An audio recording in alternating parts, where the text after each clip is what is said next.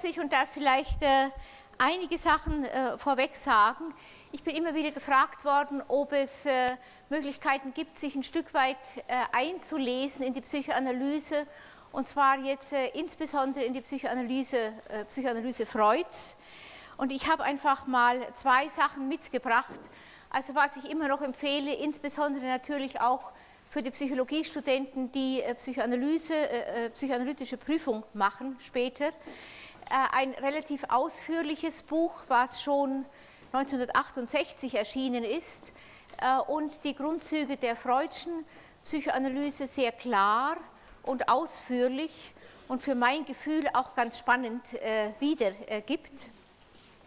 Ein relativ dickes Buch, äh, es gibt mehrere Bücher übrigens von Brenner, also um äh, sich wirklich einzulesen äh, in die Theorie der Psychoanalyse Freuds, würde ich das erste empfehlen, Grundzüge der Psychoanalyse. Es gibt auch noch spätere Veröffentlichungen, wo er aber dann äh, ein Stück äh, orthodoxer äh, argumentiert und auch Entwicklungen der Psychoanalyse aufnimmt, die aber sehr einseitig gesehen sind. Ganz anders ist das zweite Buch von Müller-Pozzi. Ich habe das mitgebracht, das heißt Psychoanalytisches Denken, ist im Huber Verlag äh, jetzt vor zwei Jahren erschienen, gibt ebenfalls äh, die Freudsche Theorie wieder, versucht aber, das Freudsche Denken zu integrieren mit anderen Theorien, die später gekommen sind, die alternativ sind oder die Freudsche Psychoanalyse ergänzen. Äh, ist ganz anders äh, aufgeteilt, äh, als das üblicherweise der Fall ist. Es fängt also nicht mit der Geschichte der Psychoanalyse an, sondern als erstes mit der Darstellung der psychoanalytischen Situation, also einer Behandlungssituation, als Darstellung psychischer Wirklichkeit, damit so ein Stück vielleicht auch noch klarer wird, auf was sich Psychoanalytiker beziehen, wenn sie später von unbewussten Fantasien sprechen und dann auch natürlich Hypothesen bilden, wie diese unbewussten Fantasien entstanden sind. Das Buch ist, weil es äh, so vielfältige Aspekte enthält, natürlich in einzelnen Punkten vielleicht auch relativ knapp dann, aber also ich kann es äh, einfach nur zur äh, Lektüre empfehlen. Dann hatte ich, wie immer, wenn sich Fehlleistungen anbahnen, dann hören sie jedenfalls bei mir so schnell nicht mehr auf. Das letzte Mal dann natürlich noch gesagt, wie lange die, Elisa, die Behandlung der Elisabeth von R. Äh, gedauert hat. Und ich korrigiere das jetzt nochmal. Sie hat, das habe ich bereits gesagt, angefangen im Herbst 1982 und im Frühjahr 1984 war Freud also auf dem Hausball, wo er sie dann hat tanzen sehen. Man sieht daran, dass die Behandlung selber, jetzt habe ich wieder, ich habe schon gemerkt, also 1884. Das ist, wenn es anfängt, muss man sich damit dann einfach bescheiden, dass das so ist. Ich werde über die Fehlleistungen dann auch noch sprechen. Gut, äh, soweit also jetzt die äh, Vorgeschichte. Jetzt wird es dann angehen. Ne? Ich habe das letzte Mal äh, dann äh, begonnen äh, von der äh, Freudschen Triebpsychologie zu sprechen ich lege Ihnen ganz schnell nochmal äh, die Folie auf, äh, an der ich erläutert habe, äh, welche Charakteristika des Triebes sich in Freuds Triebtheorie vorfinden. Der Trieb hat eine Quelle, diese Quelle ist im Körper. Der Trieb hat ein Ziel, er will Befriedigung, er will diese Befriedigung dranghaft und er zielt auf ein Objekt, wobei dieses Objekt letzten Endes auch der eigene Körper sein kann. Ich habe dann kurz und letzten Endes auch im Vorgriff äh, besprochen, welche dualistischen Triebkonzeptionen bei Freud äh, zu finden sind. Freud hat immer versucht, zwei antagonistische Triebe einander gegenüberzustellen und seine Konflikttheorie dann abzuleiten äh, aus äh, dem Widerstreiten äh, letzten Endes von Bedürfnissen, die aus diesen antagonistischen Trieben äh, stammen.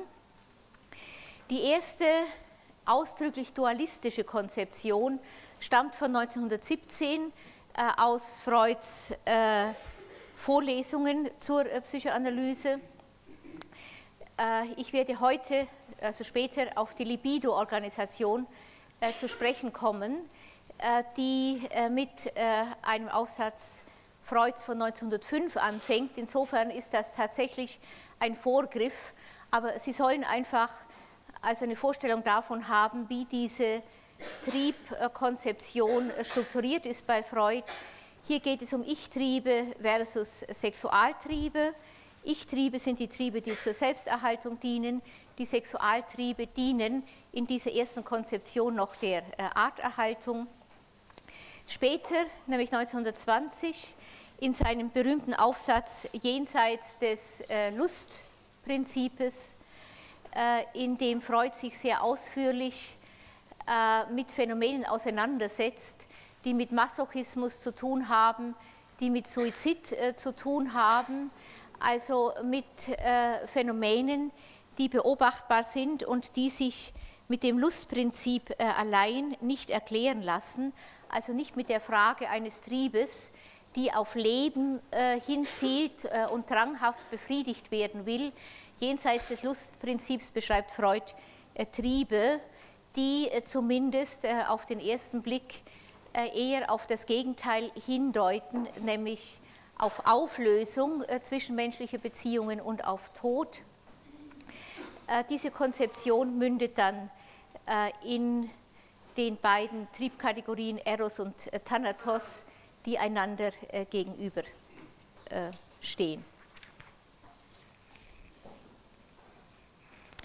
Ich habe äh, am Schluss, Sie erinnern sich vielleicht, äh, kurz noch über das Phänomen des Todestriebes äh, gesprochen. Äh, ich habe Ihnen für die, die der Empfehlung gefolgt sind, äh, noch ganz kurz äh, auch einen Vortrag dann von Herrn Möller im Rahmen unserer Ringvorlesung empfohlen, wo über den Todestrieb unter anderem im Zusammenhang mit Kriegslust gesprochen wurde.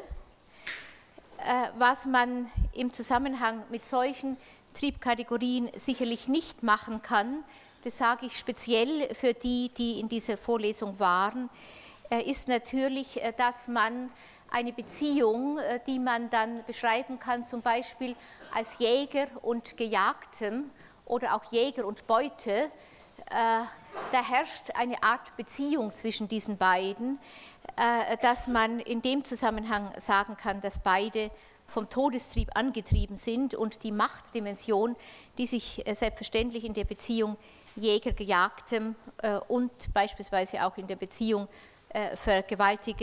äh, Vergewaltigtem ausdrückt, dass man diese Machtdimension selbstverständlich hier keinesfalls außer Acht lassen kann. Das ist aber also eine kleine Randbemerkung. Was wichtig ist, und äh, in diesem Punkt würde ich äh, Herrn Möller äh, unterstreichen, ist, dass offenbar alle Konzeptionen menschlicher Aggression, die man innerhalb der Psychologie und auch in anderen Disziplinen hat, offenbar bis jetzt das Ausmaß von menschlicher Aggression in seinen verschiedenen Ausformungen nur unzureichend erklären, sodass es durchaus sinnvoll sein kann, und wenn auch nur als Hypothese, äh, auch äh, eine Form der Aggression heranzuziehen, die möglicherweise mehr der Arterhaltung äh, dient und eine stammesgeschichtliche Prägung hat. Wie auch immer, ich denke, dass wir uns mit dem Todestrieb hier nicht weiter auseinandersetzen sollten. Er wird auch innerhalb der Psychoanalyse von vielen Psychoanalytikern abgelehnt, bis irgendjemand dann wieder sieht, gerade äh, im äh, heutigen Kontext, zum Beispiel der Konflikte in Bosnien, aber keineswegs nur dort, äh, dass es eine Form der Erklärung geben muss, die über die Frustrationsaggression hinausgeht. Ich habe das letzte Mal äh, gesagt, und auch das wollte ich hier noch wiederholen, äh, dass irgendeine Konzeption, die jenseits also der Beziehung äh, Eltern-Kinder verankert ist, ungemein wichtig ist, sonst käme man, was Psychologen und insbesondere auch Psychoanalytiker immer wieder tun, zu der Aussage, dass eine Erziehung, die diese Aggression bremst, letzten Endes dazu führen würde, dass wir eine friedliche Welt haben, was in einem zweiten Denkschritt natürlich die Schuld an dem, wie die Welt jetzt ist, in irgendeiner Weise immer auf die Mutter abwälzt, dass eine solche Aussage mit Sicherheit die Wirklichkeit nicht oder wenn dann nur ganz eingeschränkt erklärt. Soweit also zunächst mal zu dieser Triebkonzeption. Wir werden darauf nochmal zurückkommen, wenn ich äh, sehr viel später in dieser Vorlesung nochmal über Freuds Kulturkritik und insbesondere sein äh, Unbehagen äh, in der Kultur zu sprechen komme. Jetzt müssen Sie mit mir letzten Endes ein Stück zurückgehen in Freuds Denken oder in Freuds Konzeptionen und zwar äh, an die Stelle, wo er zum ersten Mal die Triebtheorie versucht hat zu entwickeln und in dem äh, Kontext äh, dann auch äh, das Konzept äh, der Libido äh, entwickelt hat. Was ist eine Libido? Ich lege das hier schon mal kurz drauf. Libido ist immer so ein merkwürdiger Begriff, der dann äh, an ganz vielen Stellen äh, auftaucht äh, und man hat gleichzeitig immer den Eindruck, dass vielleicht gar nicht wirklich klar ist, was dieses sogenannte Libidinöse im Einzelnen letzten Endes meint.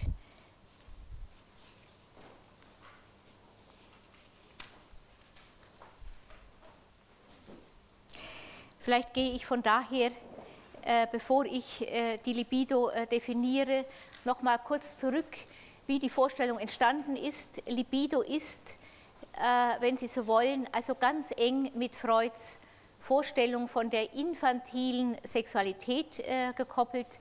Wir haben das letzte Mal darüber gesprochen, dass er im Lauf der Untersuchungen von seinen hysterischen Patientinnen immer stärker gesehen hat, dass es nicht nur Verführungen sind, die von außen äh, auf äh, das Kind äh, zukommen und das im Grunde unschuldige, in Anführungszeichen, Kind dann überwältigen, sondern dass das Kind selbst möglicherweise von Geburt an versucht, sich, also sich im Rahmen von Triebspannungen auf ein Objekt hin orientiert, von Triebspannungen, die auf Abfuhr drängen, ganz massiv, wenn Sie an einen Säugling denken, der schreit, äh, mit dem Ziel, äh, gefüttert zu werden und der verhungern würde, wenn jemand anders nicht auf dieses Ansinnen eingehen würde. Freud hat alle diese menschlichen Äußerungen von Geburt an, Äußerungen, die dranghaft auf Befriedigung zielen, unter das Konzept der infantilen Sexualität einprogrammiert. Äh, von daher ist der Begriff der Sexualität, wie wir ihn haben, natürlich sehr äh, erweitert äh, und eine Erweiterung, die mit zur Folge hatte, dass Freuds Theorie bereits damals massiv angegriffen wurde. Freud sprach, wenn Sie so wollen, ein Ausdruck, der auch heute noch Befremden auslöst. Freud sprach vom polymorph perversen Kind und ich werde äh, gleich erklären, was er damit äh, letzten Endes meint.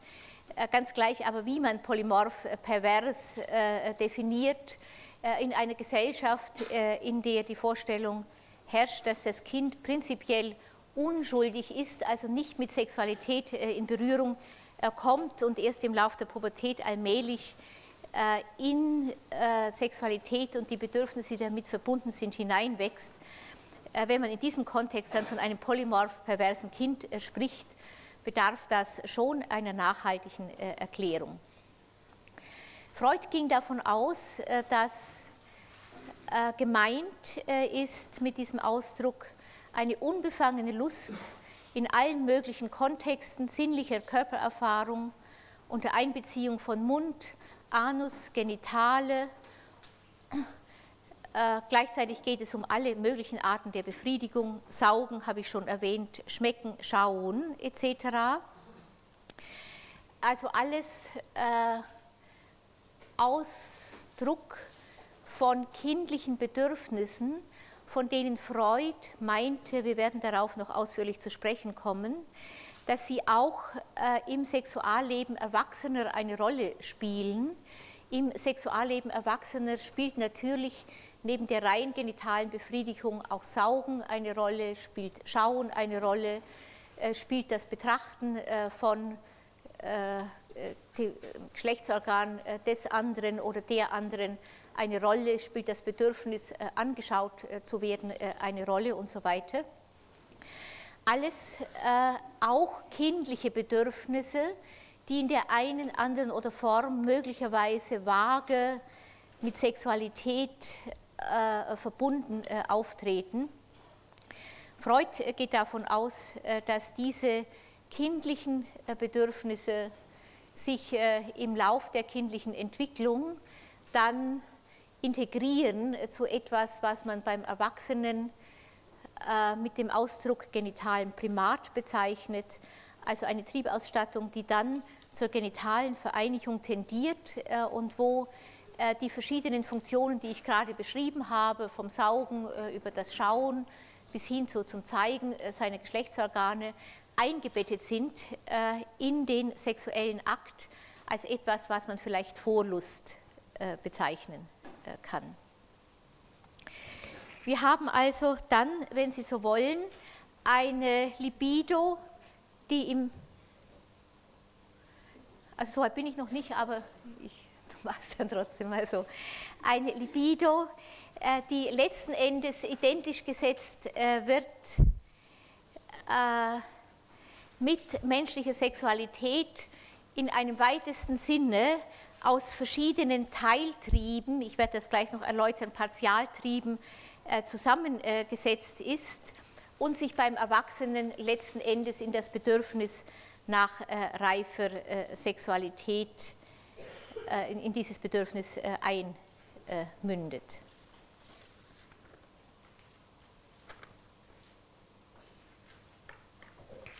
Wir haben dann, äh, also im Zusammenhang mit dieser Libido-Theorie, die, wenn Sie so wollen, auch eine Theorie der menschlichen Sexualität ist, ihre Entwicklung und ihre Ausformung bei Kindern und später beim Erwachsenen wobei Sexualität in einem sehr weiten Sinne äh, zu fassen ist. Wenn Sie äh, das äh, einmal unter dem Begriff Libido-Theorie fassen, dann spielen in dieser Theorie verschiedene Begriffe eine Rolle, die man sich merken sollte, weil sie dann immer wiederkehren. Das ist einmal die erogene Zone. Das ist etwas, was wir vorher als Triebquelle bezeichnet haben. Die Triebe stammen aus dem Körper und in der äh, Libido-Theorie hat Freud äh, postuliert, dass es der Reihe nach also verschiedene Körperzonen sind, äh, die im Rahmen von Teiltrieben, man spricht auch Partialtrieben, dann in der jeweiligen Phase der kindlichen Entwicklung das Triebziel und das Triebobjekt definieren erogene Zonen sind, viele von Ihnen wissen das vielleicht, also zunächst der Mund. Äh, mit dem Mund wird äh, alles dann praktiziert, was mit Saugen, mit Einverleiben, letzten Endes auch mit Ausspucken zu tun hat und ist, ich komme darauf später ausführlich, äh, etwas, was das erste Lebensjahr beherrscht. Diese erogene Zone wird nach Freud dann abgelöst im Rahmen des zweiten und dritten Lebensjahres durch den im Rahmen der Reinlichkeitsdressur vor allem äh, durch äh, den Anus, also den After. Das Kind also konzentriert sich sehr stark auf alles, was mit Körperausscheidung zu tun hat, während vorher mehr die Aufmerksamkeit auf Sattwerden gerichtet war und die Frage von Hergeben und Behalten in diesem Zusammenhang. Später kommen dann äh, verschiebt sich die Zone nochmal äh, auf das Herzeigen der eigenen äh, Genitalien und den Stolz auf diese Genitalien. Und im Lauf der weiteren Entwicklung würden sich diese Triebe, Partialtriebe sind es, wenn man sagt, dass die Triebausstattung als Ganzes diese verschiedenen Teiltriebe später zusammenfasst. Diese Partialtriebe vereinigen sich dann später unter etwas, was man genitalen Primat äh, nennt. Das heißt nichts anderes, als dass sie dann sozusagen also den Charakter einer Vorlust annehmen im Zusammenhang einer genitalen Befriedigung, die dem Kind natürlich noch nicht äh, möglich ist. Man spricht auch von Libido-Organisation, wenn man äh, die Entwicklung der Partialtriebe über diese verschiedenen Phasen, die ich gleich äh, beschreibe, hinweg äh, darstellt, einschließlich der Vorstellung, äh, dass äh, bei einer gesunden Entwicklung sich die verschiedenen Formen der kindlichen Sexualität beim Erwachsenen als Vorlust darstellen und nicht mehr beim Erwachsenen das Hauptziel der genitalen Befriedigung darstellen. Wenn jemand zum Beispiel als Erwachsener sexuelle Befriedigung äh, ganz oder hauptsächlich äh, als Exhibitionist äh, erhält, ein Exhibitionist, der also darauf angewiesen ist, sein Genitale vor anderen, meistens ist es, doch es ist ein Mann, der diese Genitalien in aller Regel vor Frauen entblößt, die in der Regel dann einen Schreck bekommen und weglaufen oder dann darauf drängen, dass er erwischt und bestraft wird das wäre äh, etwas, was man Exhibitionismus nennt, also im traditionellen Sinne etwas, was der Perversion zuzuordnen ist, weil es äh, einfach nicht unter diesen genitalen äh, Primat subsumiert ist. Jemand, der also zum Orgasmus kommt, wenn er sein Genitale ausstellt, also exhibiert, ist in diesem Sinne, also im traditionellen Sinne eher pervers und hätte nach Freud also äh, einen Partialtrieb, nämlich das Darstellen des eigenen Genitales, was für gesunde Menschen später den Charakter der Vorlust äh, annimmt, dann auch als Erwachsener als Hauptziel der sexuellen äh, Befriedigung erhalten. Das Gleiche kann man natürlich für oralen Kontakt beschreiben. Das Gleiche könnte man für sadomasochistische Praktiken beschreiben und so weiter sodass also in dieser äh, Art äh, der Vorstellung der Libido, äh, die sich beim gesunden Menschen unter das Ziel des genitalen Primats organisiert, gleichzeitig auch die Vorstellung der Perversion enthalten ist, nämlich Partialtriebe, die sich nicht unter den genitalen Primat organisieren, sondern beim Erwachsenen aus Gründen, über die wir noch zu sprechen kommen, das Hauptziel der sexuellen Befriedigung darstellen, also nicht den Charakter äh, der äh, Vorlust erhalten. Ich habe hier dann nochmal geschrieben, dass es hier wieder natürlich um Triebziel, Triebobjekt, Triebquelle und Triebneutralisierung geht. Und wir werden in einer späteren Phase dann auch sehen, dass diese Art der Entwicklung äh, der Libido über diese verschiedenen Partialtriebe hin zur erwachsenen Sexualität auch Störungen äh, unterliegen kann. Störungen, die im äh, Erwachsenenleben dazu führen, dass jemand auf bestimmte Konflikte, die eigentlich einer späteren Phase angehören, dann auf regrediert letzten Endes auf frühere Phasen der Libido-Organisation, äh, in denen er die Konflikte besser äh, bewältigen äh, konnte. Ich komme aber auch darauf zurück.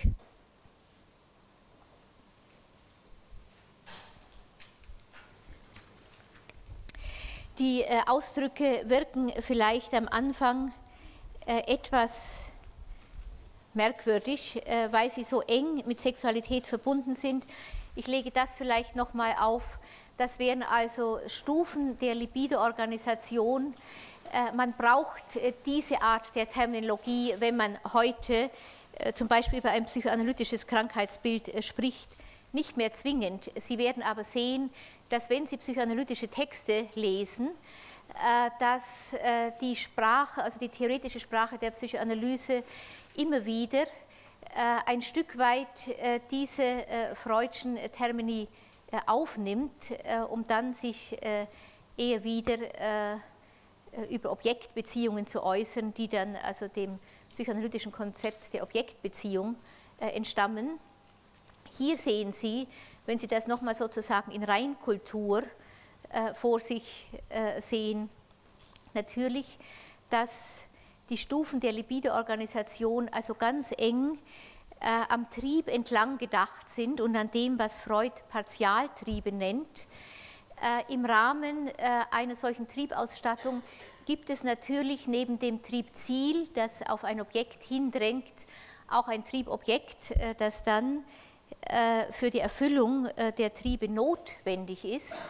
Es gibt aber keine Vorstellung, jedenfalls wenn Sie die Triebtheorie, ich sage es nochmal, in dieser Reinkultur betrachten, was dieses Objekt, zum Beispiel die Mutter im ersten Lebensjahr, für eine Rolle spielen kann und tatsächlich spielt, also jenseits dieser Form von Triebbefriedigung. Das ist also auch der Kontext, äh, der zum Teil von Freud selber, zum Teil aber auch von seinen Nachfolgern ergänzt worden ist und der heute aus der Sicht äh, der Säuglingsbeobachtung, auch darauf werde ich zu sprechen äh, kommen, ausführlich beschrieben wird. Eine Beschreibung, die ein Stück weit sicher auch eine Relativierung äh, diese Darstellung äh, der zum Beispiel der Mutter-Kind-Beziehung im ersten Lebensjahr äh, erfordert.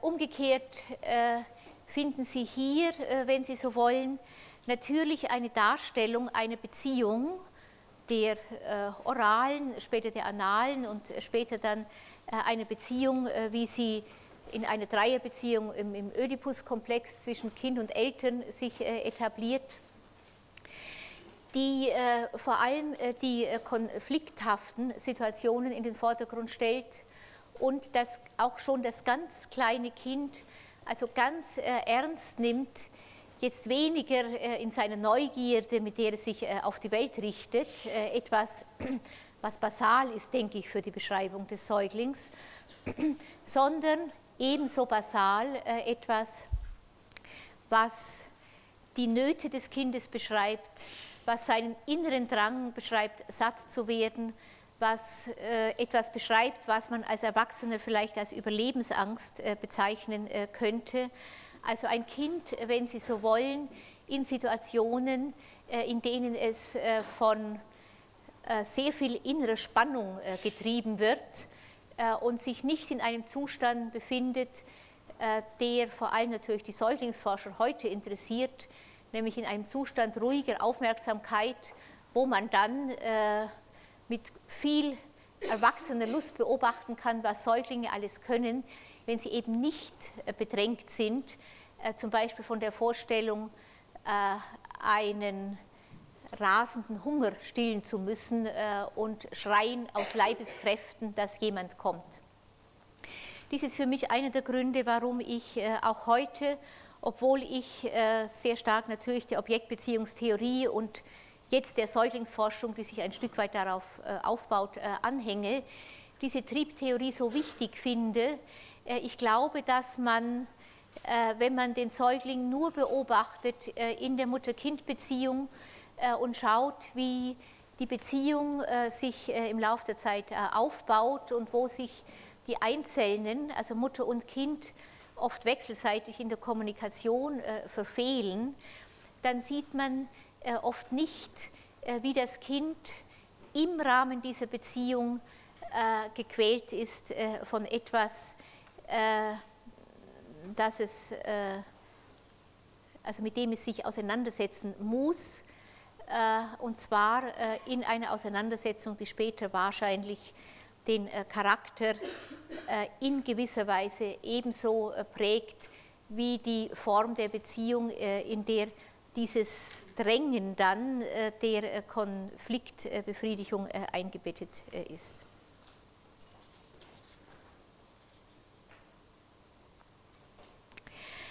Eine Vorstellung käme noch hinzu.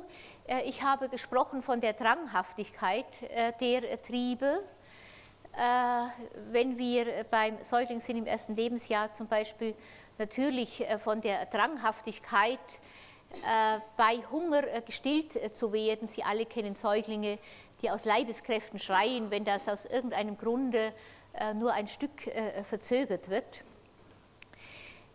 Später finden wir im Laufe der Entwicklung äh, dann immer mehr äh, Erscheinungsformen der Triebe, die gedämpfter sind.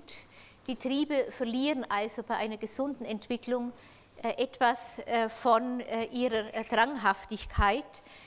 Man könnte auch sagen, dass sie sich neutralisieren. Das ist also, na, Moment.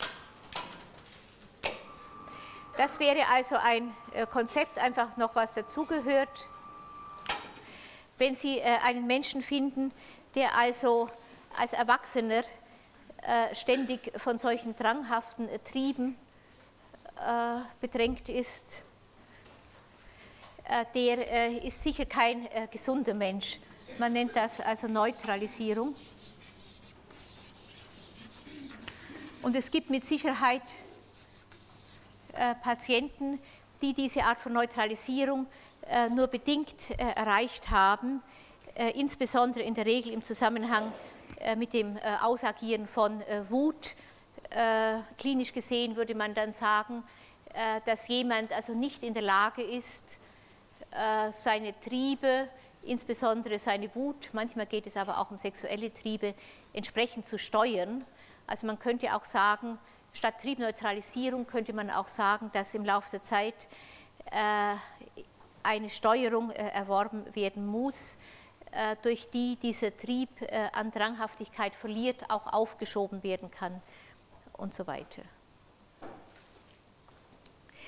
Mit diesem Konzept, was ich hier jetzt relativ ausführlich dargestellt habe, haben wir gleichzeitig, obwohl das vielleicht zunächst merkwürdig klingt, die Grundlagen der psychoanalytischen äh, Krankheitslehre bereits erarbeitet. Äh, Freud wird später äh, auf seine Vorstellung der psychosexuellen Entwicklung, so nennt er die menschliche Entwicklung, die für ihn wichtig ist, wenn man auch später Störungen dieser Entwicklung und die daraus äh, folgenden Psychoneurosen erklären will. Also hier haben Sie es jetzt nochmal äh, ausführlicher dargestellt als Phasen der psychosexuellen Entwicklung. Freud hat äh, mit dieser Darstellung der Phasen und dem, was ich gerade gezeigt habe, nämlich dem Konzept der Regression, letzten Endes bereits die Grundlagen der psychoanalytischen Krankheitslehre gelegt. Er wird nämlich dann später äh, ausführlich zeigen, wie jemand sich über diese verschiedenen Phasen der psychosexuellen Entwicklung hinweg äh, entwickelt.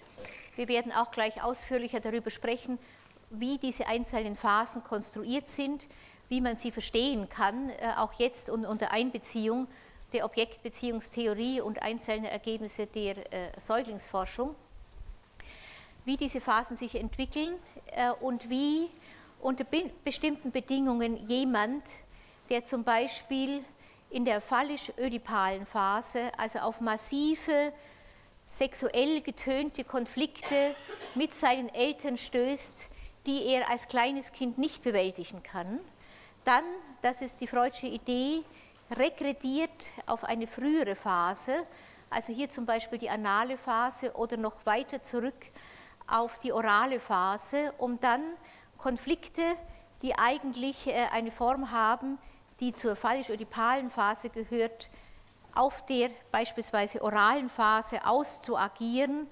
Man findet dann zum Beispiel beim erwachsenen Menschen klinisch äh, einen Menschen, äh, der sich als extrem abhängig darstellt, der mit allem was er signalisiert und was auch seinem eigenen äh, Erleben entspricht, in keiner Weise äh, auf äh, eine Ebene vorgedrungen ist, in der sexuelle Konflikte eine Rolle spielen.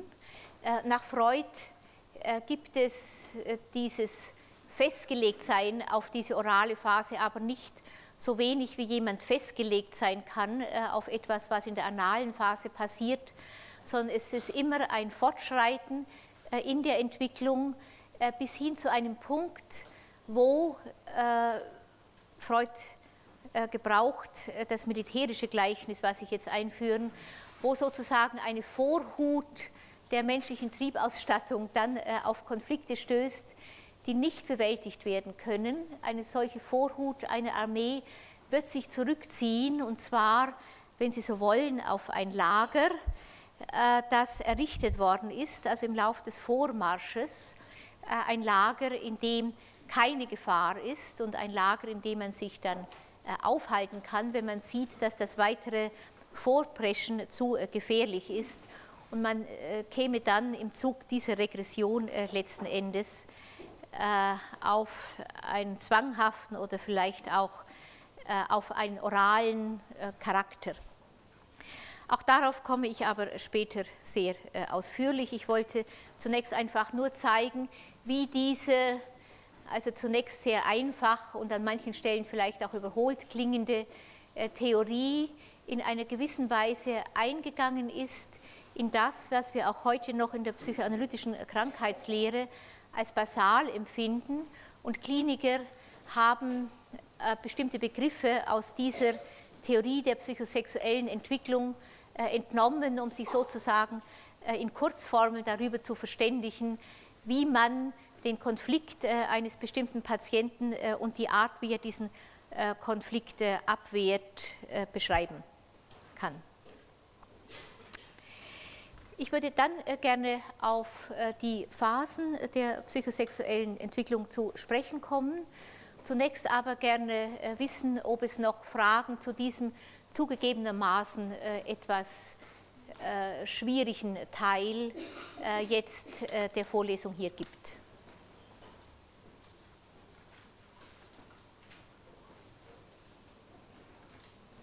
Nicht?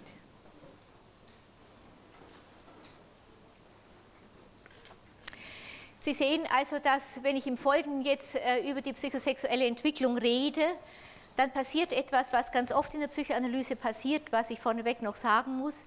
Ich werde mich nämlich im Wesentlichen bei den ersten drei Phasen äh, aufhalten.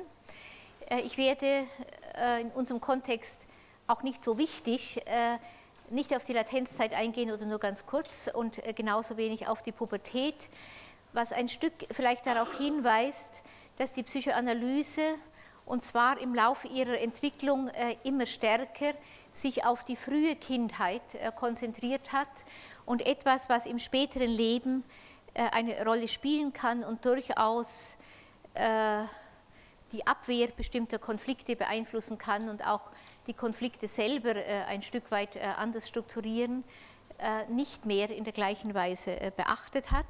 Es gibt heute Vorstellungen, dass es auch Traumatisierungen gibt, die sehr viel später im Leben eintreten äh, können und zu einer Neurose führen, zum Beispiel sexueller Missbrauch äh, in der äh, Pubertät oder alles, was mit also schwersten Erlebnissen im, im Krieg, bei Folter, im KZ und so zusammenhängt. Grundsätzlich ist es aber so, das entspricht auch meiner klinischen Erfahrung, dass jemand nicht mit 10, 15 oder 30 Jahren etwas ganz Neues in seinem Leben entwickelt, äh, sondern er wird auch auf massive Konflikte, die sich dann ergeben, äh, mit der Ausstattung reagieren, die er sich bis dahin äh, erworben hat. Und diese Ausstattungen lassen sich tatsächlich ein Stück weit in diesem Kontext, also bis zum Alter von sechs, sieben Jahren, beschreiben. Das ist das Erste, was ich sagen wollte. Das Zweite ist, dass Sie hier vielleicht sehen, wenn man äh, nach diesen drei Phasen, die durch extreme Konflikte gekennzeichnet sind, als vierte Phase die Latenzzeit. Wieder runter, äh, die Latenzzeit einführt, dann ist die Latenzzeit äh, eine Zeit, die durch das Zurücktreten von Konflikten gekennzeichnet ist. Konflikte, die dann in der Pubertät wieder äh, auftauchen. Ich tue mir immer so schwer, weil ich äh, immer gleichzeitig was an die Tafel schreiben möchte. Äh, ich sage das jetzt nur, man nennt das dann, also innerhalb der Psychoanalyse, auch die Zweizeitigkeit der menschlichen Entwicklung, also eine erste Entwicklung der Sexualität bis zum einschließlich des Oedipus-Komplexes, dann kommt sozusagen eine Pause und dann wird das Ganze erneut äh, aufgenommen und zu einem anderen Abschluss geführt. Die erste Phase ist durch die Partialtriebe gekennzeichnet, die zweite mündet dann im genitalen Primat. Jetzt muss ich doch noch etwas an die Tafel schnell schreiben.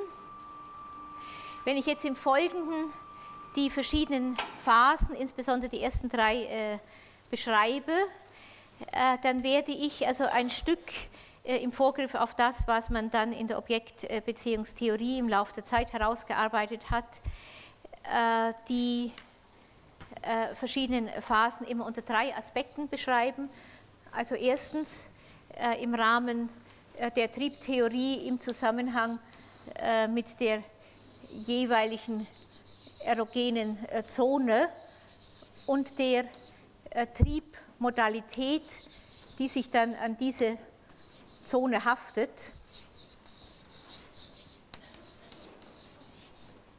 Nicht, das wäre also zum Beispiel Mundsaugen, das wäre dann äh, Anus äh, zurückhalten äh, und so weiter, das wären äh, Phallus und Eindringen. Äh, das kann man, also diese beiden Dinge stehen in einer Beziehung, die kann man nicht äh, äh, austauschen.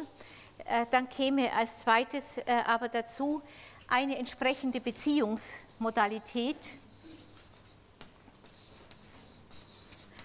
die sehr viel weiter gefasst ist als das, was also in diesem ersten Kontext angesprochen ist und die auch später klinisch eine Rolle spielt. Und es kämen dazu drittens jeweils typische Ängste, äh, die die äh, entsprechende Phase tönen. Das äh, ist vielleicht ganz wichtig. Tue ich es doch nochmal hinauf. So.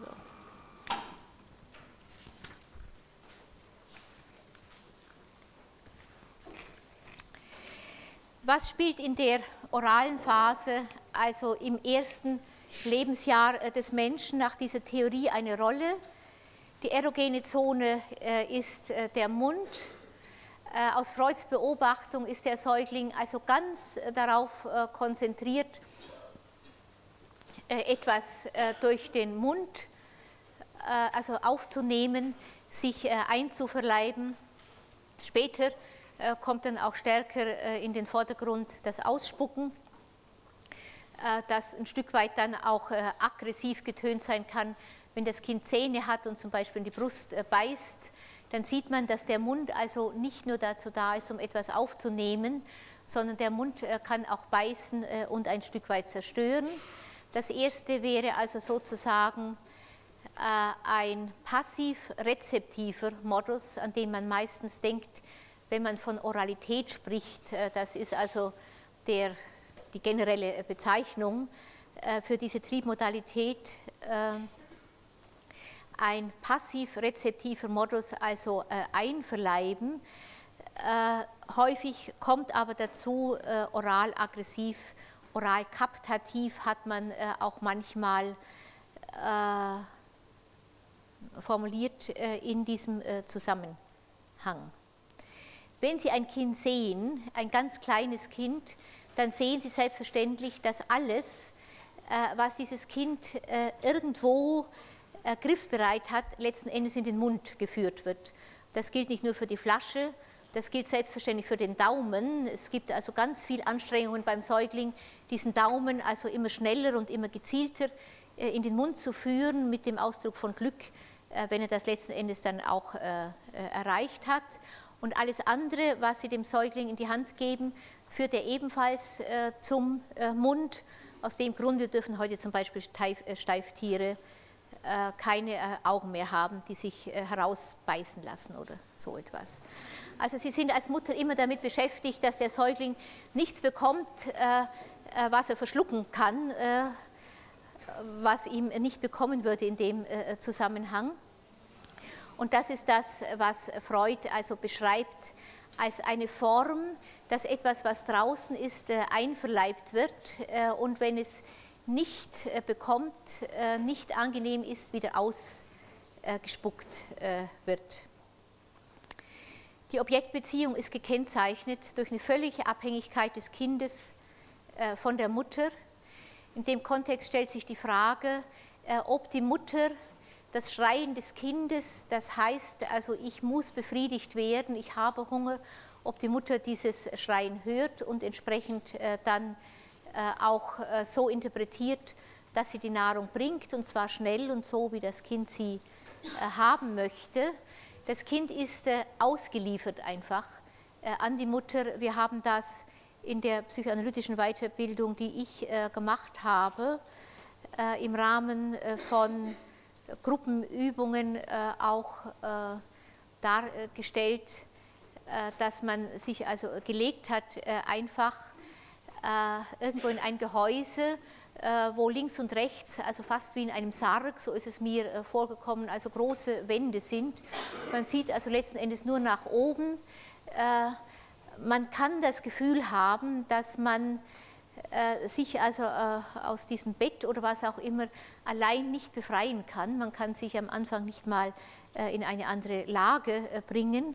Man kann nur durch bestimmte Signale jemand anders heranholen, der sich dann über dieses Bett beugt. Und man kann sich vielleicht ein Stück weit vorstellen, also welche Art von Panik verbunden sein muss, wobei Panik schon ein relativ genau beschriebener Affekt ist Vielleicht sollte man eher sagen, einfach Verzweiflung oder Todesangst oder wie auch immer, äh, wenn dieses äh, Gesicht äh, ausbleibt und der Säugling also allein ist mit etwas, was in aller Regel natürlich mit Hunger und Sattwerden zu tun hat. In diesem Kontext bildet sich dann auch etwas aus, was Eriksen als Urvertrauen beschrieben hat ein Urvertrauen, äh, das einfach irgendwo sicher ist, dass äh, jemand die massiven Bedürfnisse, die ich habe, wenn ich sie äh, nach außen formuliere, kommt und stillt, dass, wenn Sie es also etwas weiter fassen, die Welt einfach freundlich ist und dass ich damit rechnen kann, dass meine elementaren Bedürfnisse in dieser Welt befriedigt werden. Das ist äh, ein anderes Grundgefühl, äh, als wenn ich äh, mit der großen Unsicherheit aufwachse. Es kann sein, dass jemand kommt, es kann aber auch sein, dass niemand kommt. Es kann zum Beispiel sein, dass eine Mutter glaubt, immer noch glaubt, dass ein Säugling zu bestimmten Zeiten gefüttert werden muss. Wenn der Säugling also dann zu dieser Zeit schreit, wird sie kommen. Sie glaubt dann, dass er vier Stunden Ruhe halten muss und einfach lernen, dass äh, das Schreien umsonst ist in diesen vier Stunden. Der Säugling hat dieses Zeitgefühl natürlich nicht und erlebt nur, äh, dass die Mutter manchmal kommt, manchmal nicht äh, kommt und ihn vielleicht also stundenlang dann seinem Schreien überlässt, dass das eine mit großer Wahrscheinlichkeit grundsätzlich andere Einstellung zur Welt bedeutet, als wenn ich glaube, wenn ich nur noch ein bisschen warte, dann kommt jemand, diese Welt durch die Mutter repräsentiert wird, mich nicht verhungern lassen, ist äh, deutlich. Ich kannte eine, denke ich, äh, sehr begabte äh, Psychoanalytikerin, äh, die später dann zur Transaktionsanalyse übergewechselt ist, die sagte, man könne jeden Menschen aus ihrer Sicht beispielsweise auch jedem Psychoanalytiker irgendwo ansehen, ob er auf die Welt gekommen ist, also noch vor dieser Erfahrung der Befriedigung, ob er auf der Welt empfangen worden ist mit einem Willkommensgruß äh, und diesen Willkommensgruß äh, gespürt hat oder ob er empfangen worden ist mit der unausgesprochenen Botschaft, geh zurück, dass also solche ganz frühen Prägungen später auch die Art und Weise bestimmen, wie jemand versucht, sein äh, Leben zu äh, bewältigen, wenn sie äh, einfach bis zum nächsten Mal irgendwann die Umwelt, vielleicht auch sich selber unter diesem Aspekt einmal betrachten, dann sehen sie ein Stück weit, wie weit das eine Rolle spielt, wobei ich nicht glaube, dass also eine ganz frühe Erfahrung von nicht oder nicht immer gestillt werden äh, dann äh, bedeutet das jemand im Leben versagt. Ganz im Gegenteil. Jemand, der früh gelernt hat zu äh, kämpfen, kann im Leben wahrscheinlich anderes und aus seiner Sicht vielleicht auch besseres oder zumindest befriedigenderes erreichen, als jemand, der die Welt auch als Erwachsener immer noch ansieht, als etwas, was die Ansprüche schon befriedigt, die man vielleicht gar nicht wirklich äußern muss. So viel aber zu diesem Urvertrauen was, äh, ich komme darauf später nochmal zurück, sage es aber an dieser Stelle schon, in diesem ersten Lebensjahr äh, in gewisser Weise unkorrigierbar äh, etabliert wird, ist die Art und Weise, wie Mutter und Kind sich zueinander in Beziehung setzen und wie diese Beziehung aufrechterhalten wird. Das können Sie immer wieder beobachten auch äh, auf Videos, die zum Teil gezeigt werden. Wir zeigen sie also äh, manchmal in unseren Seminaren über Entwicklungspsychologie, wo man dann ein Kind sieht, zum Beispiel mit drei Monaten und dann ein Kind wieder mit der gleichen Mutter, zum Beispiel im Alter von anderthalb Jahren, dass man zum Beispiel sieht, ob die Mutter, die das Kind mit dem halben Jahr auf dem Schoß hat, ich kenne auch andere Schilderungen, wo eine Mutter ihr Kind stillt, äh, und dabei in die Weite schaut. Äh, oder ich denke an eine Mutter, die dabei telefoniert hat ne, und das Kind an sich ganz wohlig bei sich hatte und äh, aber aus irgendeinem Grunde sich auch ein Stück ablenken musste von dieser unmittelbaren Befriedigung, die ja zwischen Mutter und Kind stattfinden kann im Kontext des Stillens. Oder eine Mutter, die das Kind später auf dem Schoß hin und her schaukelt, äh, und dabei sich mit äh, jemand anders unterhält oder in die Ferne schaut, äh, das gibt eine andere Art von Beziehung, als wenn ich das Kind anschaue, während ich es auf dem Arm habe. Dieses Kind schaut zurück und findet also das Auge der Mutter und vice versa. Dieses andere Kind, was die Mutter anschauen will und auf dem Schoß hin und her geschaukelt wird, während ich in die Ferne schaue, erfährt irgendwo, dass es sich auf andere Art und Weise satt machen muss als in diesem unmittelbaren äh, Blickkontakt. Und man findet dann bei Kindern äh, im Alter von anderthalb Jahren äh, Kinder, die auf dem Schoß der Mutter sind, aber ebenfalls in die Ferne schauen und ähnliches. Kinder, die dann teilweise auch auf eine sehr ambivalente Weise an die Mutter gebunden sind, die Mutter unbedingt brauchen, äh, gleichzeitig äh, in diese Beziehung aber so wenig Vertrauen äh, setzen, dass diese Art von Urvertrauen, die ich gerade beschrieben habe, darin allenfalls beschränkt auftaucht gegenüber anderen Kindern, die dann einfach sicher geworden sind in der Beziehung und die Mutter dann eher auch ein Stück weit entbehren können. Wenn es in der Säuglingsforschung sichere Ergebnisse gibt, dann dieses, äh, dass diese Art von Beziehungsverhalten äh, im späteren Leben wiederkehrt. Ich kann später nur neue Beziehungen eingehen äh, mit dem, was ich gelernt habe, wie Beziehungen funktionieren. Manchmal sind Säuglinge dann sehr glücklich, wenn sie mehrere Pflegepersonen haben, oder wenn sie nicht nur bei der Mutter auf dem Schoß sind, die den Blickkontakt vermeiden, äh, sondern jemand anders finden, indem sie sehen, dass es Variationen gibt äh, in der Beziehung. Ich selber würde von daher also immer dazu tendieren, ähm, zumindest nach einer gewissen Zeit dem Kind die Möglichkeit zu geben, zu schauen, wie Beziehungen auch moduliert werden können, spätestens im in der zweiten Hälfte des ersten Lebensjahres, äh, wenn nicht bereits äh, vorher. Aber äh, wenn man später im Erwachsenenleben Männer und Frauen sieht, die sich entweder also ganz als Frau ganz an einen Mann klammern oder ein Mann sieht, der sich ganz an eine Frau klammert, die Frau im nächsten Moment aber wieder verlässt, weil er sich extrem bedroht fühlt in der Beziehung, dann äh, glaube ich nicht, äh, dass die Konflikte, die hier eine Rolle spielen, alle zurückgehen auf dieses erste Lebensjahr, um Gottes Willen. Aber die Art und Weise, wie man mit Konflikten umgeht und vor allem, welche Abwehrmöglichkeiten man einsetzt, wenn es irgendwo in der Beziehung zu bedrohlich wird, das hat man im ersten Lebensjahr gelernt.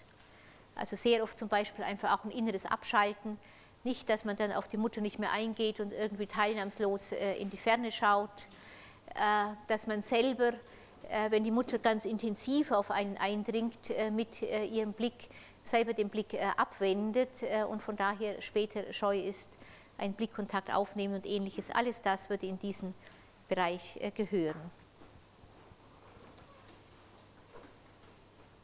Vielleicht äh, zwei Charakterisierungen äh, noch äh, dieser ersten oralen Phase.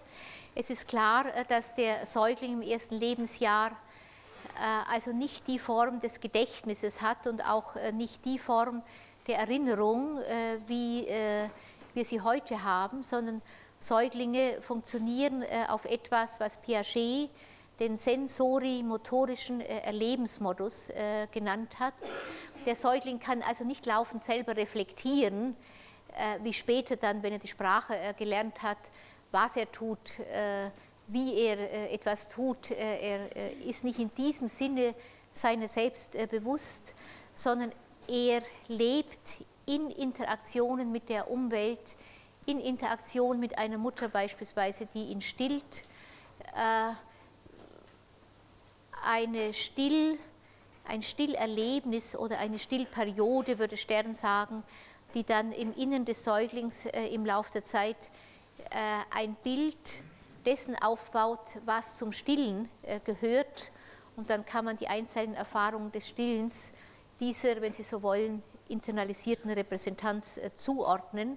Solche Erfahrungen gibt es, äh, aber in dem Wissen des Säuglings was zum Stillen gehört, also eine Stillperiode, würde Stern sagen, gehört die Mutter dazu und der Säugling, die also miteinander verbunden sind in der Erfahrung des Stillens mit den Gefühlen, die dazugehören und nicht das Bild zum Beispiel einer guten Mutter, die sich äh, gegenüber einer bösen äh, absetzt.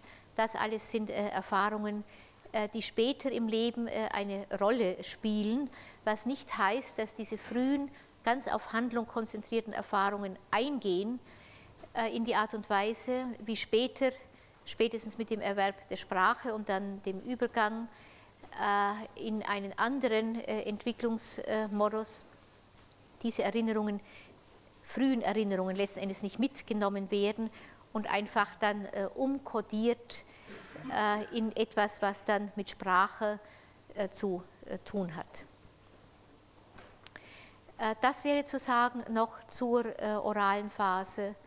Das Zweite äh, ist, dass Psychoanalytiker, und zwar in erster Linie gestützt auf Auskünfte ihrer erwachsenen Patienten, aber ein Stück weit durchaus auch im Kontext von Beobachtungen von Säuglingen davon ausgehen und auch heute noch immer wieder davon ausgehen, dass Säuglinge so bis zum Alter von fünf, sechs Monaten sich äh, im Erleben nicht von der Mutter unterscheiden können äh, und zum Beispiel die Brust, die sie im Mund haben, äh, so erleben, als ob diese Brust also Teil ihres Universums äh, wäre.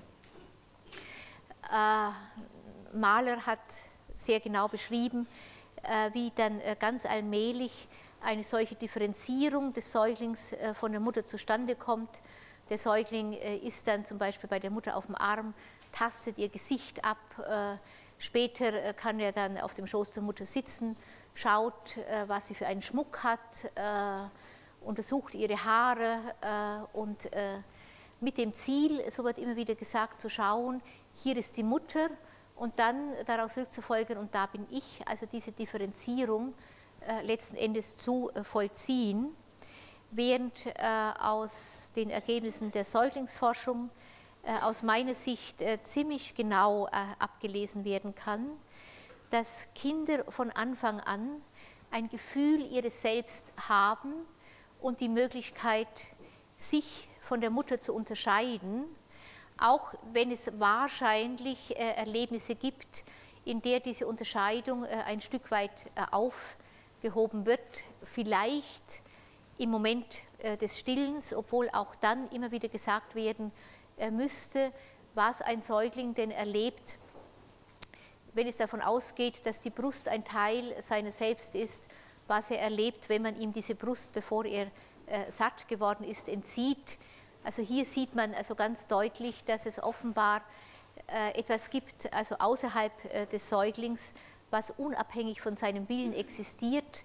Äh, und die Vorstellung zumindest von Stern äh, und anderen Säuglingsforschern, dass dem äh, eine frühe Erfahrung des Selbst beim Säugling entspricht und von daher man nicht immer wieder ganz ungeniert, sage ich in dem Zusammenhang mal, von einer Symbiose zwischen Mutter und Kind sprechen kann. Was im Erwachsenenleben eine Rolle spielt, bei vielen Vorstellungen mit einem anderen, von dem man sich getrennt fühlt, ganz eins zu sein, nicht die ganze Liebeslyrik, die Sie kennen, äh, ist ja immer wieder, äh, kommen auch immer wieder also solche Vorstellungen zum äh, Ausdruck oder wo du hingehst, da will auch ich hingehen oder also nichts, was du empfindest, ist nicht auch in mir. Wenn Sie Rilke-Gedichte anschauen, der sagt also alles, was durch dich hindurchzieht, äh, berührt auch mich äh, auf eine Weise, dass wir es nicht auszusprechen brauchen und ähnliches. Das alles äh, sind Formulierungen, die eine massive Sehnsucht nach Einheit zum Ausdruck bringen.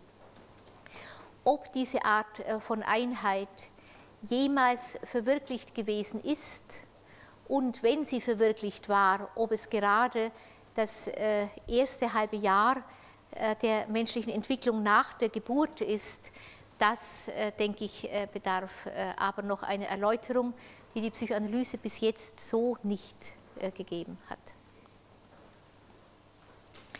Wenn Mütter unter Ihnen sind, die Kinder auf dem Arm gehalten haben oder vielleicht auch gerade Kinder zu Hause haben in diesem Alter, sollten Sie das auch mal, also unter dieser Vorstellung, äh, dass das Kind sich zumindest erlebnismäßig nicht von ihnen abgrenzen kann, genauer äh, betrachten.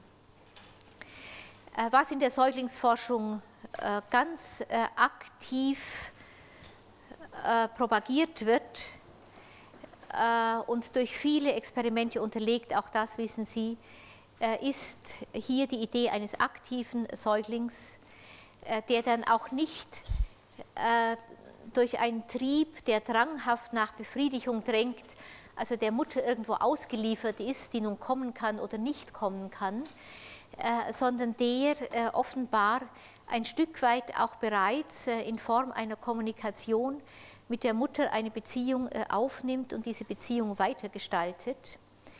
Die Vorstellung eines aktiven Säuglings im Gegensatz zu diesem doch eher passiven Säugling, der nur also dranghaft äh, durch Schreien äh, seine Triebwünsche zum Ausdruck bringen kann. Das ist also ein äh, Unterschied in der, also zwischen Freuds Theorie und der Säuglingsforschung. Wer sich darüber informieren will, dem kann ich also nur ganz warm empfehlen, ein Buch von Dornes, Der kompetente Säugling. Das gibt es auch bei Fischer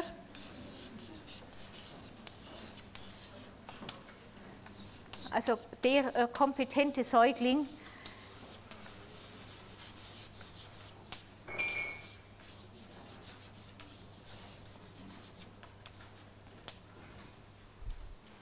Fischer, ne? also jetzt glaube ich letztes Jahr erschienen. Äh, ein also ganz wichtiges Buch, äh, von dem viele Psychoanalytiker denke ich, äh, bereits also wichtige Anregungen auch für ihre eigene äh, Praxis übernommen haben, während andere das eher als einen Angriff empfinden.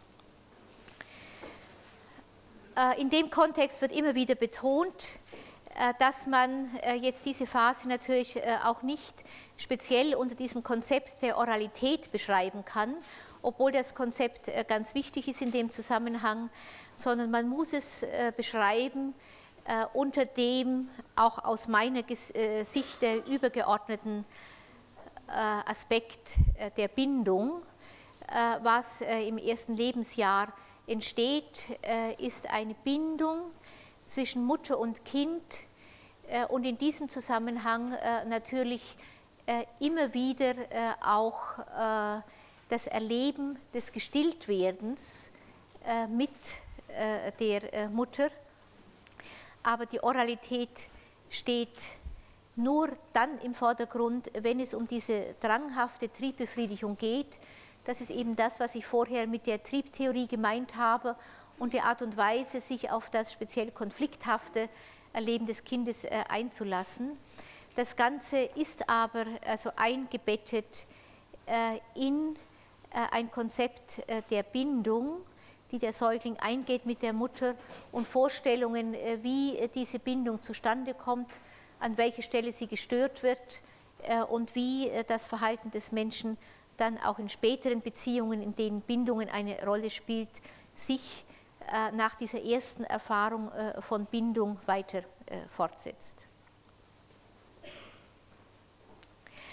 Was noch hinzukommt in dem Zusammenhang ist, und das gilt auch für alle späteren Phasen, dass man heute häufig statt von Trieb, von Affekten sprechen wird. Und man wird, auch das ist also in vielen Experimenten mit Säuglingen erwiesen, sogenannte Primäraffekte, äh, also affektive Äußerungen, die man über verschiedene Kulturen hinweg schon beim ganz kleinen Säugling findet und die offenbar Erwachsene, die verschiedenen Kulturen äh, angehören, äh, in der gleichen Weise interpretieren. Das sind eine ganze Reihe von Affekten, die man jetzt nicht mehr also ganz einlinig äh, sozusagen auf Oralität äh, zurückführen kann, sondern es sind Affekte der Freude, äh, ein Affekt der Neugier, es sind umgekehrt Affekte der Verzweiflung. Distress heißt es auf Englisch. Distress ist noch ein bisschen was anderes als Verzweiflung. Verzweiflung ist schon so ein erwachsener Ausdruck. Extremes Unbehagen könnte man äh, vielleicht sagen. Es sind sehr bald dann auch Gefühle von Wut, äh, Gefühle von Angst, äh, die eine Rolle spielen. Und es gibt heute eine Reihe von Versuchen, anstelle von Oralität Motive zu beschreiben, die auch schon im ersten Lebensjahr wirksam sind und sie im Laufe der Zeit allmählich heraus differenzieren und das Verhalten des Säuglings prägen. Wir sind aber, also nach diesem kleinen Ausflug, wenn Sie so wollen, äh, in die Säuglingsforschung, äh, jetzt wieder äh, beim Säugling, der Hunger hat und der schreit und extrem auf jemand angewiesen ist, der kommt und ihn stillt. Man findet in diesem Zusammenhang, das wäre also der dritte Aspekt, den ich hier aufgeschrieben habe, dann auch ganz spezifische Ängste, das sind Ängste natürlich vor Objektverlust, also letzten Endes äh, die Vorstellung, äh, allein auf der Welt zu sein äh, und mit Sicherheit zu sterben. Also die Idee gar nicht so sehr der Liebe zur Mutter zunächst, sondern zunächst mal die Vorstellung, dass überhaupt irgendjemand kommt und vom Kind Kenntnis nimmt und es sozusagen zu sich hereinnimmt äh, in eine Form von Beziehung, äh, in der dann so etwas wie Urvertrauen äh, entstehen kann und andere Affekte des Säuglings, zum Beispiel liebevolle Affekte gegenüber der Mutter oder einem anderen Objekt, dann natürlich zum Tragen kommen.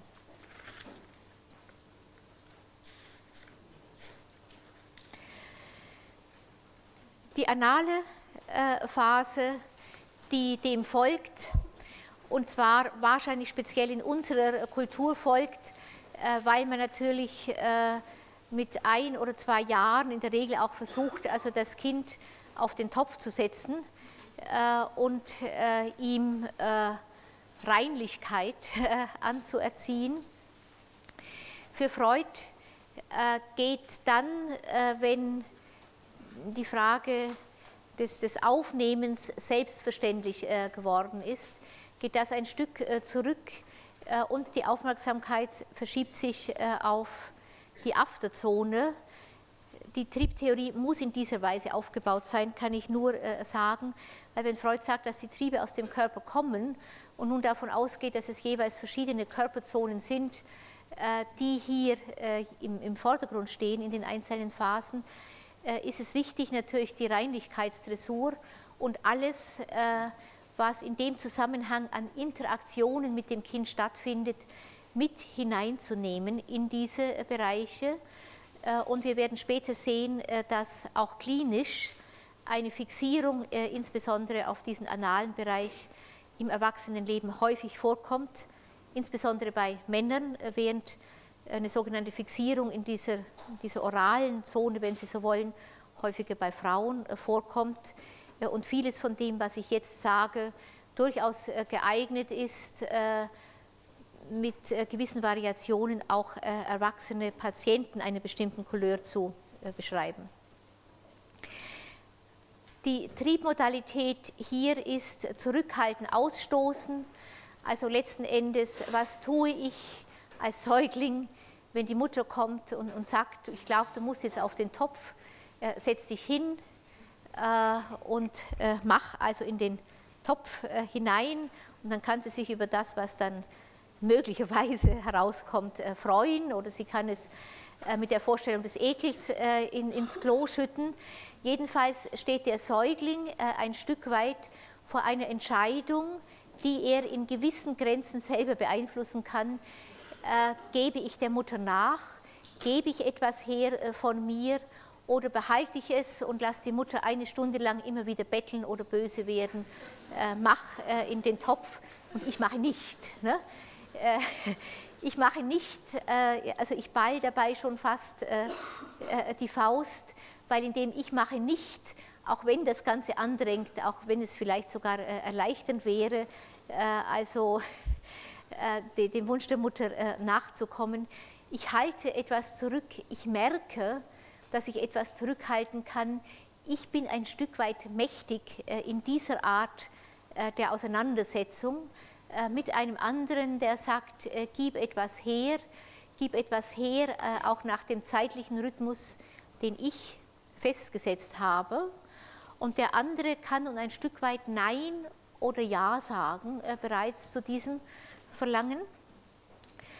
Aus der Erforschung der Sprachentwicklung wissen wir, dass das Nein sagen können vor dem Ja sagen steht. Ein kleines Kind kann also als erstes zur Mutter Nein sagen und in dem Zusammenhang äh, etabliert sich äh, etwas, äh, was einen Machtaspekt hineinbringt in die Beziehung, äh, die vorher äh, in dem Kontext der oralen Beziehung keine Rolle gespielt hat. Oder wenn, äh, dann sehen Sie in der oralen Beziehung eine Mutter, die ein kleines Kind auf dem Arm hat, die Mutter ist also allumfassend irgendwo und hat das kleine Kind zu sich herangenommen. Hier ist das Kind zwar immer noch sehr klein im Vergleich zur Mutter oder Vater, aber es hat eine Vorstellung entwickelt, dass man austesten kann, wer stärker ist äh, in der Beziehung. Und es versucht äh, äh, auszutesten, wer in diesem Kampf äh, gewinnt. Äh, dazu gehört eine Beziehung, ich sagte es, die durch diesen Machtkampf definiert ist, durch Nein sagen, durch Trotz. Äh, man spricht auch von der Trotzphase des Kindes in dem Zusammenhang, die äh, massiv getönt ist auch äh, davon, äh, dass das Kind sagen will, was geschieht äh, und dass nicht unbedingt Mutter oder Vater überlassen will. Es sind Beziehungen, die charakterisiert sind von der Vorstellung stark, schwach, oben, unten. Etwas ganz anderes als in der oralen Beziehung. Das Starke steht dabei im Vordergrund, das Schwache wird gegenüber dem Starken verachtet.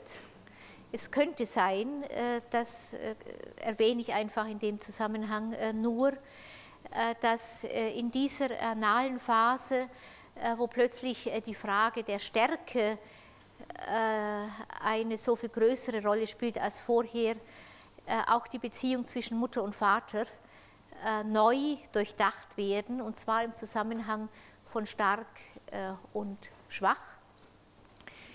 Die Mutter ist in der Regel bei allem, was sie kann, auf einer körperlichen Ebene in der Regel schwächer als der Vater.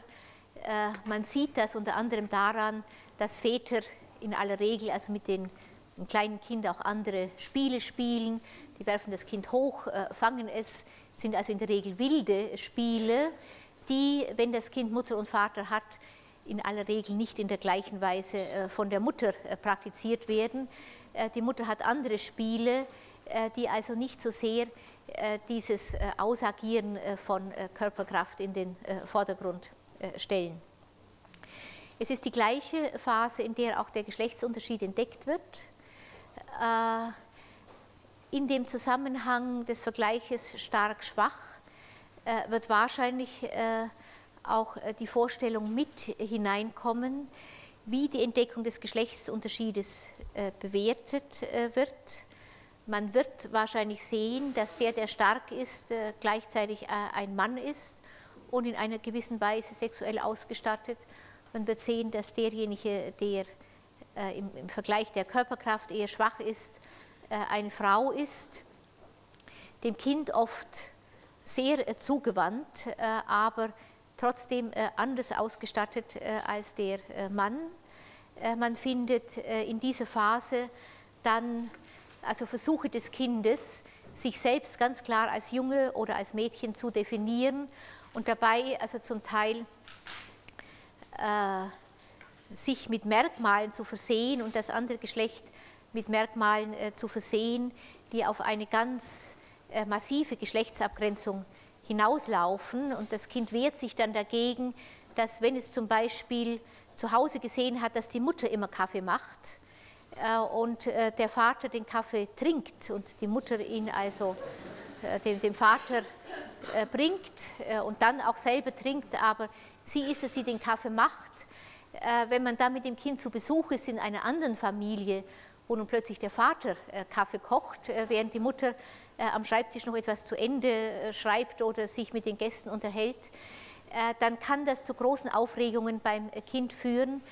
Wenn, also nur dann, also wenn Kaffee kochen also ein Moment ist, das für das Kind also die Unterscheidung der Geschlechter beinhaltet es sieht so aus, als ob es sehr wichtig ist, äh, im Rahmen der Identität, die in dem Zusammenhang dann versucht wird zu erringen, äh, mit hergeben oder zurückhalten, werden natürlich auch äh, Körpergrenzen etabliert, wo klar ist, was draußen ist. Nicht? Also wenn ich defiziert habe, ist etwas, was vorher drin ist, dann draußen und wird oft zur großen Aufregung des Kindes ins Klo geschüttet, während es vorher noch im Körper war.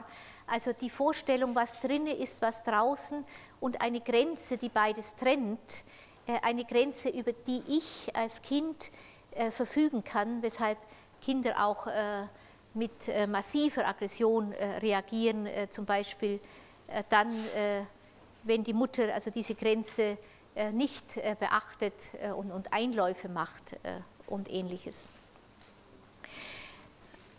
Dass man also in, in diesem Kontext Identität oder erste Vorstellungen einer eigenen Identität begründet, äh, dass man also sagen kann, ich bin ich, äh, auch wenn die Situation um einen herum wechselt und auch mein Erleben wechselt, dass irgendetwas in mir immer sagt, ich bleibe trotzdem das Gleiche, der Gleiche, die Gleiche.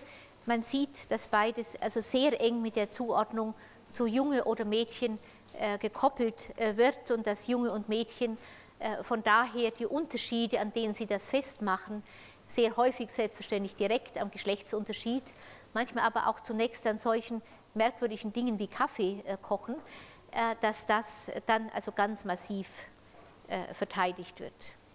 Es geht dabei, wenn Sie so wollen, dann um Kampf um den eigenen Willen, um Autonomie, die typischen Ängste, die damit zusammenhängen, äh, sind Angst vor Liebesverlust. Immer die Frage, wie weit wird dann wenn ich diesen Wunsch nach Autonomie ausagiere, wie weit wird mir die Liebe der Eltern entzogen und wie weit werde ich bestraft für etwas, was ich dann tue, obwohl die Eltern wissen, obwohl die Eltern verlangen, dass ich bestimmte Dinge unterlasse. Freud hat den Charakter, der sich in diesem äh, Kontext dann etabliert, äh, beim Erwachsenen bezeichnet äh, als analen Charakter. Zu dem gehören dann Eigensinn, Sparsamkeit, die geben also nicht so viel her, und Ordnungsliebe, etwas, was man später bei Erwachsenen sehr häufig wiederfindet. Das sind Menschen dann, die aus dem Prinzip heraus reagieren, wo es auch nicht um Geben geht, sondern da geht es um Behalten, da geht es um Gerechtigkeit, da geht es darum, wer hat mehr, äh, wer hat weniger. Sie alle kennen äh, Menschen, die mehr äh, in diesem Kontext funktionieren und andere, die dann eher immer sagen, geben ist seliger als nehmen. Und sie haben in dem Kontext natürlich dann bereits auch zwei Persönlichkeitsstrukturen vor sich, die man beim gesunden Erwachsenen wiederfindet, in der Steigerung dann bei klinischen Patienten, nämlich den Zwangscharakter, der sehr viel häufiger bei äh, Männern vorkommt und den depressiven Charakter, wenn Sie so wollen. Also geben ist seliger als nehmen, ist ja immer die große Frage, wo kommt dann trotzdem was zurück? Denn kein Mensch kann ja ein ganzes Leben lang immer nur äh, geben. Aber diese Form der Existenz finden Sie dann eher bei Frauen, die wahrscheinlich stärker äh, mit der Mutter identifiziert sind und bleiben, die ihnen äh, in dieser frühen Phase natürlich vor allem äh, als Gebende gegenübergetreten ist. So viel für heute. Ich werde das nächste Mal das aufnehmen und dann auf den Ödipus-Komplex zu sprechen kommen.